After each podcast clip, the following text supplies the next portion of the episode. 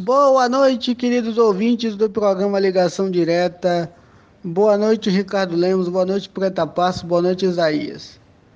Quem fala é Ângelo Buquerque do blog do provocador.com.br. Parece mentira, minha gente, mas chegamos à última sexta-feira da campanha eleitoral. Conseguimos sobreviver a essa maratona é, democrática, com muitas matérias, é, entre um bocevo e outro, já que o debate de ontem acabou é, já na sexta-feira, ele começou na quinta, mas acabou na sexta. É, finalmente estamos perto de acabar com essa corrida eleitoral que, confesso, me deixou bastante cansado. Mas estamos aqui, sobrevivemos e seguiremos firmes e fortes. O meu comentário de hoje é sobre essa reta final de campanha e sobre o debate. Podemos dividir o debate da TV Globo em dois blocos, ou, ou três no máximo. A parte de utilidade pública coube ao senhor Lula, que apresentou suas propostas, é, falou para o Brasil profundo, para o Brasil interiorano, interiorano alcançando é, milhões de pessoas, aproveitando o alcance da, da TV Globo, falou de combate à fome, falou do combate à corrupção, embora muitos, mu, muitas aves agorentas é, queiram dizer, por exemplo, que o governo dele só foi marcado pela corrupção. Ele lembrou das milhões de pessoas que ele tirou da miséria, de programas como Minha Casa Minha Vida, investimentos, por exemplo, na terra de Simone Tebet, que é senadora pelo Mato Grosso. Foi um homem responsável, equilibrado, que se exaltou com aquela figura caricata, bizonha, vergonhosa, é, triste e desrespeitosa, chamada o falso padre Kelmo, que muitos dizem que nem chama Kelmo oficialmente, e também já foi revelado que ele não é padre, é um padre de festa junina, é um padre, padre da fake news, ou como bem disse o Lula, um candidato laranja, porque tudo nele é falso, pode ser que também seja. Né? A partir da hora que você começa a mentir, você pode estar mentindo em relação a tudo. É, é extremamente desrespeitoso com o eleitor, com, com o cidadão brasileiro que trabalha todos os dias e que senta à frente da sua televisão para acompanhar um debate, para se informar, para conhecer um candidato, ter que se deparar com aquela figura, no mínimo, no mínimo, esquisita, falando coisas absurdas contra a esquerda, de comunismo, de Venezuela, que nada tem a ver conosco. É vergonhoso ver aquilo. A lei eleitoral não deveria permitir que esse tipo de figura bizonha, auxiliar do Bolsonaro, falasse esse tipo de coisa. Mas, enfim, a lei está aí, já foi feito, ele tem direito a participar, é candidato pelo PTB. Então participou, foi lá, deu, show, deu, seu showzinho, interrompeu o apresentador, tumultuou o debate o quanto quis o quanto não quis, e ficará para a história como o candidato mais bizonho da história do Brasil. É, embora a gente tenha uma, uma cultura recheada de figuras esquisitas, mas enfim, vamos caminhando. É, aqui pela Bahia, a campanha se encerra com a bela caminhada é, do candidato petista Jerônimo Rodrigues ao lado de Lula até a Igreja do Bonfim, fazendo pedido de paz e prosperidade para um novo Brasil que está próximo basta a população querer e apostar na volta de um Brasil próspero, com emprego, com oportunidade, com justiça, com saúde, com comida na mesa e dinheiro no bolso.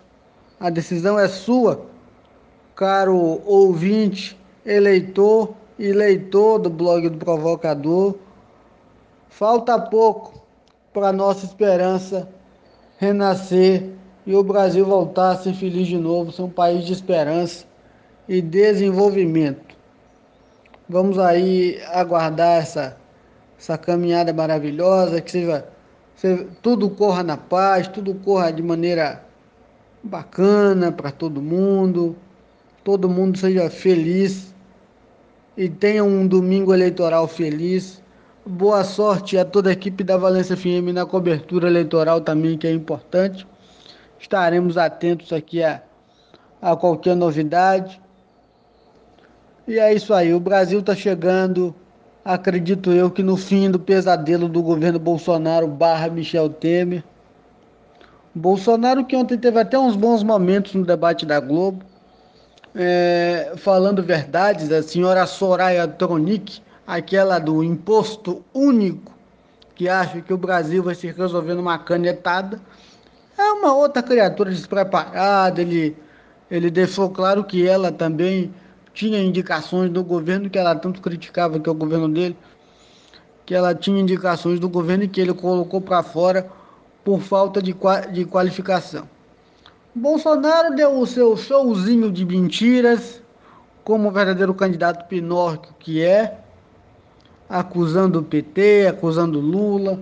Lula pediu corretamente o direito de resposta, teve os seus minutos para responder corretamente, respondeu, foi brilhante, maduro, decente, como um candidato que respeita a democracia e o povo brasileiro tem que ser. É isso aí, minha gente. Falta pouco para a gente conseguir eleger aquilo que a gente acredita.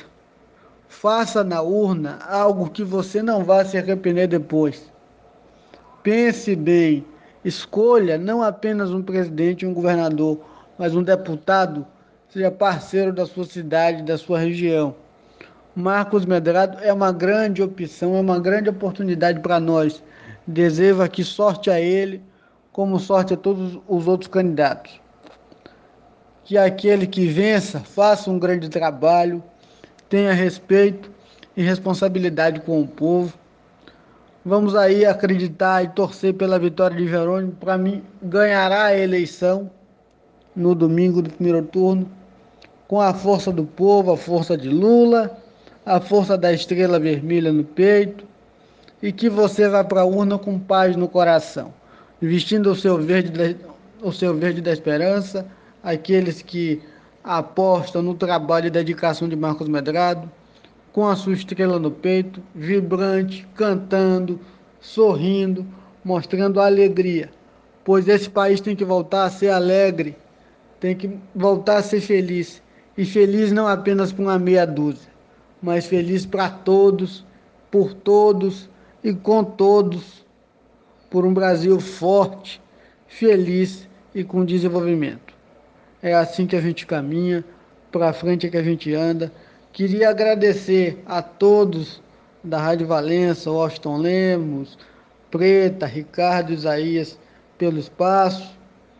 Agradecer a toda a direção da Rádio Valença e dizer que foi muito bacana passar essa temporada eleitoral é, com todos vocês enviando aqui meus comentários, fazendo minhas análises. Peço desculpas a quem achou as minhas opiniões um tanto complicadas, a quem discordou. É natural da democracia. Peço que me respeitem, assim como respeito a todos. Foi muito bom estar aqui. Continuem atentos, que a nossa maratona vai até domingo com apuração.